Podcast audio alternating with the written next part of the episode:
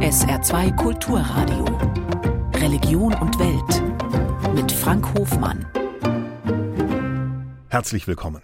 Millionen Menschen verfolgen per Streaming oder live am Fernseher, was sich heute in London zuträgt. Aus Prince Charles ist soeben endgültig King Charles geworden. Die Krönungszeremonie ist ein für alle sichtbares Zeichen, dass ein Mensch eine besondere Weihe erfahren hat. Wir wollen in Religion und Welt auf die religiösen bzw. spirituellen Aspekte der Zeremonie schauen und im Anschluss im Gespräch mit dem Theologen und Journalisten Jonas Miewes einige Beobachtungen vertiefen. Der britische König eine sakrale Figur. Alle Krönungen folgen im Grundsatz der des angelsächsischen Königs Edgar im Jahr 973. Damals war noch der Papst das Oberhaupt der Christen auch im englischen Herrschaftsgebiet. Seit Heinrich VIII. übernimmt der König die Rolle als weltliches Oberhaupt der anglikanischen Kirche. 973, Frühmittelalter. Kirche und Herrschaft gingen Hand in Hand. Das spiegelt sich auch in der Inszenierung damals wie heute. Blaupause für Charles Krönung ist die seiner Mutter 1953, jedoch mit einigen Neuerungen. Vertreter anderer Religionen waren mit dabei, Buddhisten, Hindus, Juden, Muslime und Sikh, ein Verweis auf andere Religionen in Großbritannien. Charles selbst sagt, er sehe sich als Verteidiger der Religionen, nicht als Verteidiger der Religion. Ich bin verbunden mit Jonas Miewes. Er ist Journalist und Theologe im Bistum Münster. Guten Tag, Herr Miewes. Guten Tag. Was ist das jetzt für ein Zeichen, wenn Charles in der Krönungszeremonie diesen Pluralismus der Religionen betont? Ja, ich denke, das muss man einfach vor dem Hintergrund sehen, dass äh, Großbritannien ein weltanschaulich und eben auch religiöses, sehr plurales Land ist mittlerweile. Ne? Das hat auch was mit dem Erbe des britischen Empires zu tun. Wenn der Pluralismus der Religionen jetzt betont wird, ich glaube, dann soll das eine Botschaft vermitteln, noch über die Religionen hinaus, dass Charles einfach König für alle Briten sein möchte und auch für die Bewohner seiner anderen Königreiche, ne, zum Beispiel Kanada, Australien, dass er eben das Staatsoberhaupt einer insgesamt sehr diversen Bevölkerung sein möchte. Jetzt haben die Vertreter anderer Religionen Charles in dieser Zeremonie ihre Wünsche überbracht. Da habe ich mich gefragt, könnte das nicht auch missverstanden werden, insofern als dass der christliche Glauben über den anderen Religionen steht? Wie sehen Sie das? Also ob es missverstanden wird, äh, das weiß ich nicht, aber es ist sicherlich nicht so gemeint. Es stimmt natürlich, dass die Krönungsfeier ein christlicher Gottesdienst ist und dass der christliche Glaube auch die, ich sag mal, geistige Wurzel des Königtums ist. Mhm. Und natürlich hat auch die christliche anglikanische Kirche von England eine Sonderstellung im Land. Sie ist die Established Church, sagt man, also die fest etablierte und mit dem Staat mhm. verwobene Kirche. Und dahinter steht das christliche Konzept eben der Würde und Gewissensfreiheit aller Menschen. Und dann wird mhm. diese Staatskirche oder auch sozusagen der christliche König sozusagen zum Garanten dafür, dass überhaupt eine freie Religionsausübung im Land möglich ist. Die Wünsche, die an Charles gerichtet werden von den Vertretern anderer Religionsgemeinschaften, das ist ein Teil dieser Zeremonie eher am Ende. In welche Abschnitte lässt sich die Zeremonie in Westminster denn grundsätzlich einteilen? Also die Zeremonie besteht äh, quasi auf fünf Säulen. So, und die haben sich durchgetragen durch etwa 1000 Jahre. Die wurden immer wieder verschieden ausgestaltet, diese Elemente, aber es sind eben die Kernelemente. Und der Beginn davon am Anfang ist die Vorstellung und Anerkennung des Königs. Das erinnert an Zeiten, in denen der Thron umstritten war und wo sozusagen mhm. nochmal sichergestellt worden ist, dass der Monarch respektiert wird. Dann folgt äh, der Krönungseid. Da habe ich gerade auch schon drüber gesprochen, dass es da vor allem auch um die Religion dann nochmal geht, dass der König die Religion schützt und dass er eben auch schwört, seine Völker zu regieren. Und dann, das ist der Kernpunkt der ganzen Feier, ist die Salbung mit geweihtem Öl. Darauf folgt dann die sogenannte Investitur. Und zwar bekommt der König da die königlichen Insignien. Zum Beispiel eben die Krone, auch eine Stola, also ein, es ist eine priesterliche Insignie letztlich, die nochmal mhm. zeigt, dass der König auch von Gott in den Dienst genommen wird. Und der letzte Punkt ist dann die Huldigung. Das war früher anders. Bei Königin Elisabeth haben also auch viele Aristokraten, Herzöge noch geschworen. Das macht jetzt für den gesamten Adel Prinz William. Mhm. Und dann, das ist eben neu, eine Huldigung des gesamten Volkes. Das gab es so früher nicht.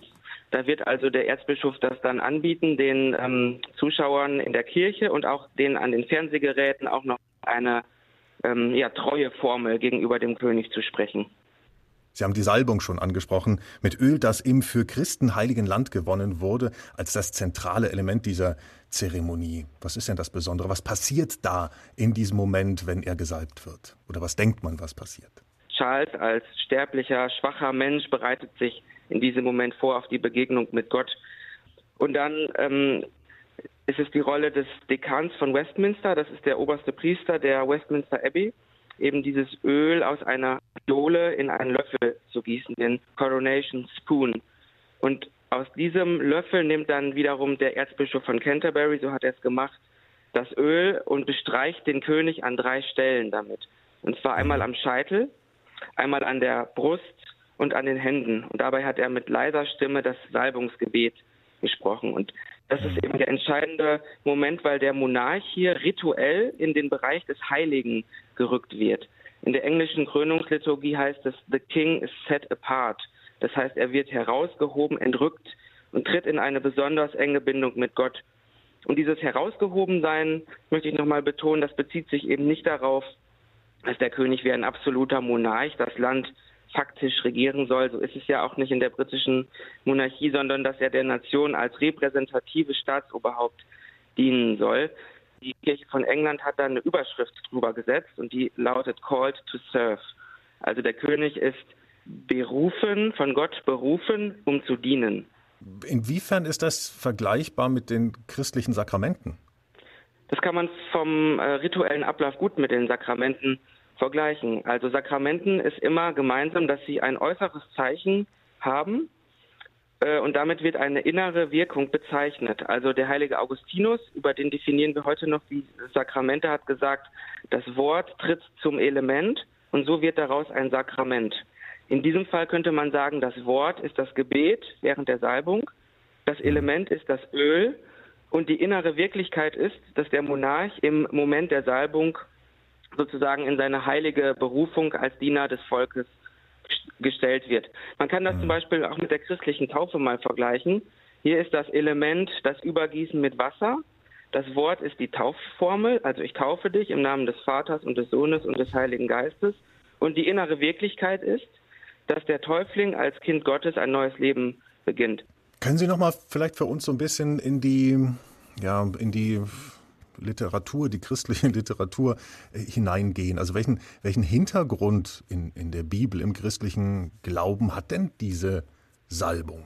Der Hintergrund geht sogar noch vor die Bibel zurück. Schon im alten Ägypten gab es zum Beispiel die Salbung ähm, durch den Pharao. Der Pharao, der ja Gott gleich gesehen wurde, hat seine Minister gesalbt. Also hier schon die Salbung als Zeichen der Übernahme eines besonderen Amtes. Und Daher kommt vermutlich auch die Tradition, die wir auch im Alten Testament kennen, dass die Könige Israels gesalbt werden. Ich denke mhm. jetzt hier vor allem an König Saul und dann die noch bekannteren Könige David und der bekannteste König Salomo, der eben durch einen Priester und einen Propheten gesalbt wird. So steht es in der mhm. Bibel, im Buch der Könige. Und ähm, das ist eben hier auch ein Zeichen der Legitimation ihrer Herrschaft. Und sicherlich spielt da aber auch rein, dass Israel das Volk Israel die Bräuche anderer Völker übernehmen wollte und mit denen auf einer Ebene stehen wollte. Also es geht ja auch um Selbstbehauptung des Volkes Israel. Hm.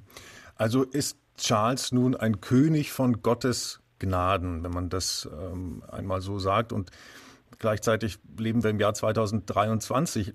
Lassen Sie mich einfach mal ganz frech fragen, ist das denn noch zeitgemäß?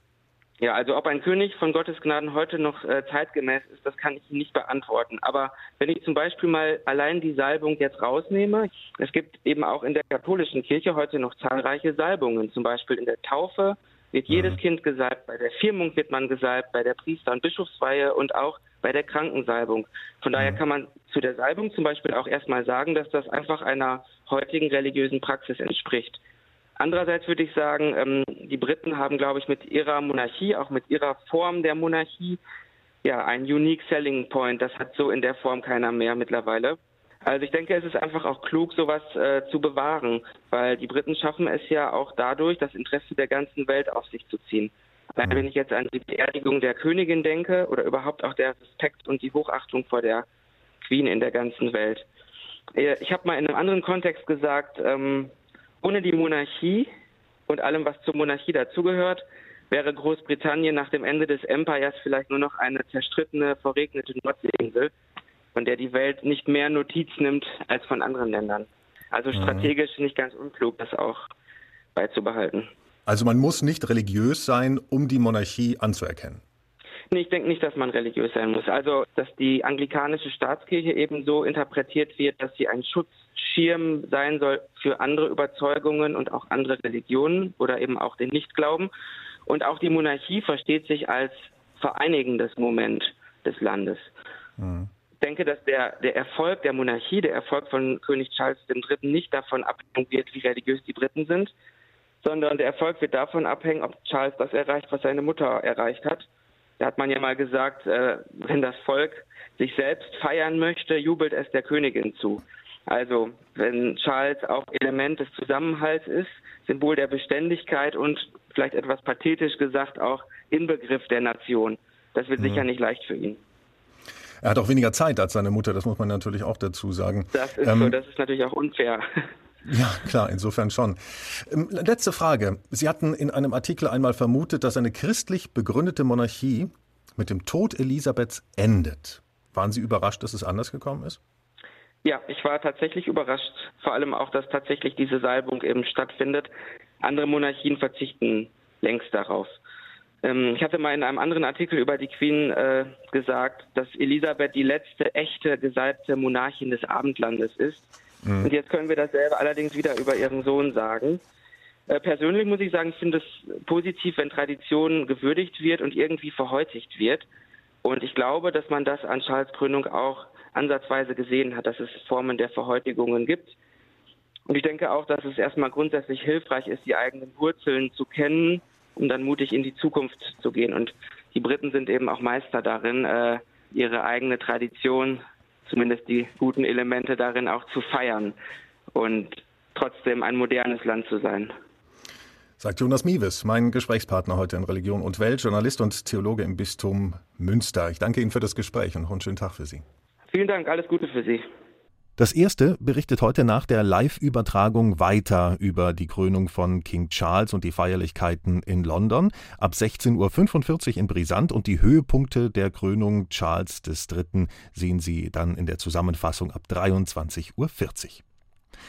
Und zum Ausklang unserer Sendung zurück nach Deutschland. In München findet seit gestern die Frühjahrsvollversammlung des Zentralkomitees der deutschen Katholiken statt.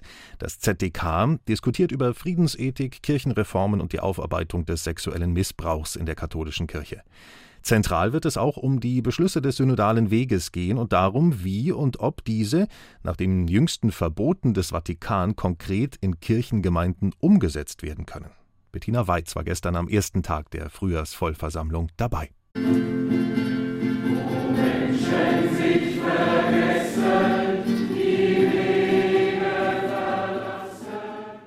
Es gab ein Lied über den Frieden auf der Frühjahrsvollversammlung des Zentralkomitees der deutschen Katholiken, eine Diskussion über Frieden angesichts des Kriegs gegen die Ukraine, es ging um Anliegen von der Beibehaltung der Strafbarkeit des Schwangerschaftsabbruchs bis zur Einführung von Tempo 120 auf Autobahnen. Die offizielle Lobbyorganisation der katholischen Laien und Laienen in Deutschland will in der Politik mitmischen. Doch im eigenen Haus kommen sie nicht voran. Der Ärger darüber war auf der Frühjahrsvollversammlung zu hören. Drei Jahre lang hatten Laien an Reformdiskussionen mit Bischöfen teilgenommen. Am Ende hatte der synodale Weg beschlossen, auch um sexualisierte Gewalt in Zukunft zu verhindern, muss sich in der katholischen Kirche in Deutschland so einiges ändern. Mehr Rechte für Frauen und generell für Laien, zum Beispiel Mitsprache bei Bischofswahlen. Den Segen auch für wiederverheiratete und für gleichgeschlechtliche Paare. Der Papst soll das Zölibat überdenken. Irme Stetter-Karp, Präsidentin des Zentralkomitees der deutschen Katholiken, findet, die Beschlüsse sind nicht weitreichend genug. Und trotzdem, der Vatikan lehnte sie ab ebenso einige deutsche Bischöfe. Inzwischen bin ich manchmal vor allem eines wütend. Sogar die Finanzierung weiterer Reformbemühungen durch die deutschen Bischöfe ist noch unklar. Doch Irmestetter-Karp hofft weiterhin auf Änderung. Deshalb bestehen wir auf eine Umsetzung der Beschlüsse des synodalen Weges in allen deutschen Diözesen. Ulrike Göken-Hüßmann von der Katholischen Frauengemeinschaft Deutschlands möchte nicht darauf warten, dass die Bischöfe und die Kurie in Rom Frauen irgendwann doch noch das Recht gibt, in der Kirche, wenn schon nicht die Messe zu feiern, dann doch wenigstens zu predigen. Sie macht mit beim Predigerinnentag, den ihr Verband demnächst organisiert. Wo Frauen jetzt dann sagen, lieber Herr Pfarrer, du hältst an dem Sonntag die Eucharistiefeier, ich möchte die Predigt halten. Und es gibt Situationen, wo das dann möglich wird. Aber natürlich, man könnte sagen, es ist eine subversive Aktion. Es ist eigentlich offiziell eben nicht erlaubt. Es ist vielleicht auch eine kleine Guerilla-Aktion. Aber wir machen das, weil wir nur, wenn wir dieses Zeichen setzen, überhaupt Bewegung in die Geschichte bringen. Ein Reizthema also weiterhin. Wenn die Reformvorhaben nicht umgesetzt werden, dann wollen sich das die ZDK-Mitglieder nicht gefallen lassen.